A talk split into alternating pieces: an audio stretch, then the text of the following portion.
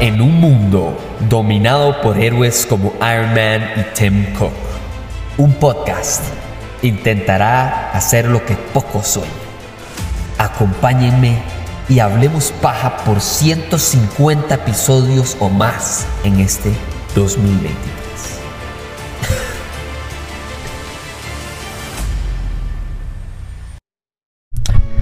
Cada vez que yo trato de grabar un episodio del podcast y advertirle a la gente de que la vida real a veces supera la ficción, nada más me encuentro una serie nueva, una película nueva, una manera nueva de decirle a la gente de nuevo y recordarles que la vida real muchas veces nada más supera nuestros peores temores porque de, a fin de cuentas la ficción de una u otra manera se basa en la vida real. Hasta el mismo Star Wars se basó, ¿verdad? En los nazis y el fascismo y demás. Entonces siempre hay una inspiración que podemos encontrar del mundo real para la ficción o para documentales o recuentos de historias de la vida real. Esta miniserie, porque solo son creo que cuatro episodios, la razón por la que se los recomiendo es muy sencilla y directa. Número uno, es basado en la vida real. Y número dos, es súper corta, al punto, directa, resumida. No hay ni un poquito de exceso aquí. Esto es como Cristiano Ronaldo, no hay ni un porcentaje de grasa encima de esto. Esto es pura carnita.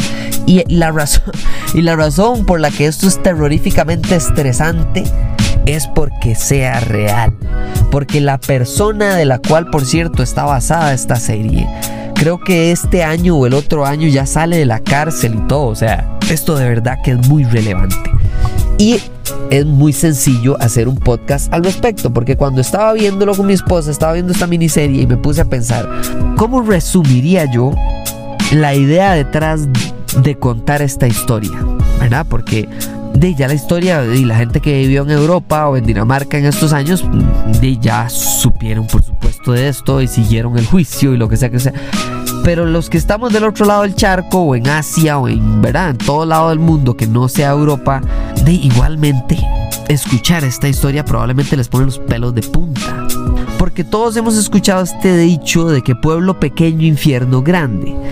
Pero no hay nada que sea más fuera de control en nuestras vidas que la salud. Sin la salud usted no puede hacer nada. Punto. Y es esta idea que es aterrorizante, la verdad. Y claro, usted puede tener una buena dieta, hacer ejercicio y hacerse chequeos y lo que sea. Pero a veces usted ve historias de gente que fumó toda la vida y vivió 90 años y nunca padeció de nada. Y usted dice, pero ¿cómo este mae fumó toda la vida y nunca le, ¿me entiende? Y tomaba guaro y era un grandísimo infeliz. Y usted dice, y nunca se enfermó. O sea, se murió de, que lo atropellaron a los 90 años. O sea, es algo increíble. Mientras que hay personas que usted los ve saludables, haciendo ejercicio, no sé qué, no sé cuánto de repente un día le encuentran un padecimiento y al mes se murió. Y usted dice, pero ¿cómo? O sea, e-, es esta casi que ilusión de que podemos controlar nuestra salud, que a fin de cuentas nuestra salud decide cuándo y cómo nos vamos. O cuándo y cómo se nos empeora la vida. Ni sinceramente no, no tiene que ver con vida y muerte, nada más tiene que ver con calidad de vida. Y punto. Y entonces llega una serie como esta, en la que en la vida real, en un hospital de Dinamarca, en un pueblito allá metido, una enfermera loca de la jupa siente esta adrenalina cuando alguien se está muriendo de traerlo de vuelta a la vida, de rescatarlo. Y siente, de, siente como una cosa linda. ¿Verdad que qué belleza, qué belleza, qué momento más especial en el que todo el mundo me aplaude de que yo reviví a alguien que estaba teniendo un paro cardíaco y entonces de, encuentro la receta perfecta para que a esas personas les pase y de si se mueren, de se mueren, pero si no se mueren, qué rico sentí. ¿Qué? Me, es tan loca la idea detrás de esta historia real que tienen que verla para creerla, para entender el detalle y el meollo de cómo alguien primero descubrió a esta Mae. Y segundo, cómo esta loca se le ocurrió hacer esto durante tantas veces. O sea, a la Mae que la agarraron directamente, creo que la metieron a la cárcel por tres o cuatro casos. Pero se analizaron que podía perfectamente haber solamente, no sé, en los últimos dos meses, una hora así, 20 casos ligados directamente a esta Mae. Es espantoso la realidad y el potencial de la... Es más, ¿saben qué pensaba yo cuando a mí me daba espanto algún episodio? Bueno, eh, no, eran tantos, eran cuatro, pero cuando, cuando estaba especialmente como en el segundo episodio, que vamos como por la mitad y ya sentimos un poquito de impotencia y ya nos damos cuenta de que alguien está jalando las, las cuerdas detrás de, ¿verdad? Y está controlando es la vida y la muerte de personas inocentes que usted, yo no sé si a ustedes les pasó eh, eh, o si ustedes tienen edad para haber visto este anuncio, pero les voy a poner un audio aquí de un anuncio que se llamaba, bueno, no sé si se llamaba así, pero así es como lo conocía yo y todo el mundo lo conocía, que se llamaba El Poder de Uno.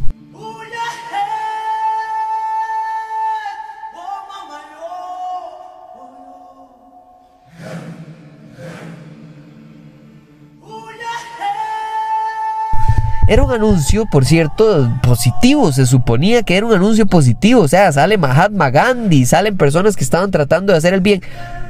Pero a mí me aterrorizaba cuando yo era carajillo. O sea, yo veía este anuncio y yo me acuerdo que yo corría a buscar el control para apagar o poner en silencio el tele. Porque a mí me entraba un frío por la espalda que yo decía, uy, algo, algo, hay algo malo, algo malo va a pasar en mi vida porque, porque vi este anuncio. y es esa impotencia de nada más no saber cuándo iba a salir este anuncio del poder de uno. Y yo era espantoso, la verdad, de verdad yo sentía muchísimo miedo, muchísimo, muchísimo miedo. Y, el, anuncio salió años de años, y es esta idea que salió años de años que eventualmente dice, me quitó el miedo, no sé si maduré o nada más de, no sé, no sé, pero ya no me daba tanto miedo como carajillo, que yo igual entendí a, a, a, mí mismo, ¿verdad? O sea, yo me decía a mí mismo, mí mismo, usted tenía la razón de tener miedo con este anuncio. O sea, ahora que lo veo años después o meses después, no sé cuánto tiempo, es que creo que años después, yo dije, sí, sí, sí, sí, este anuncio está, está un poco perturbador, la verdad, es, esa es la manera de verlo. Pero bueno, la serie es súper corta, es directa, es al punto y les puedo decir que la persona fue a la cárcel, pero eso no quita la importancia y la impotencia que siente uno viendo esta serie.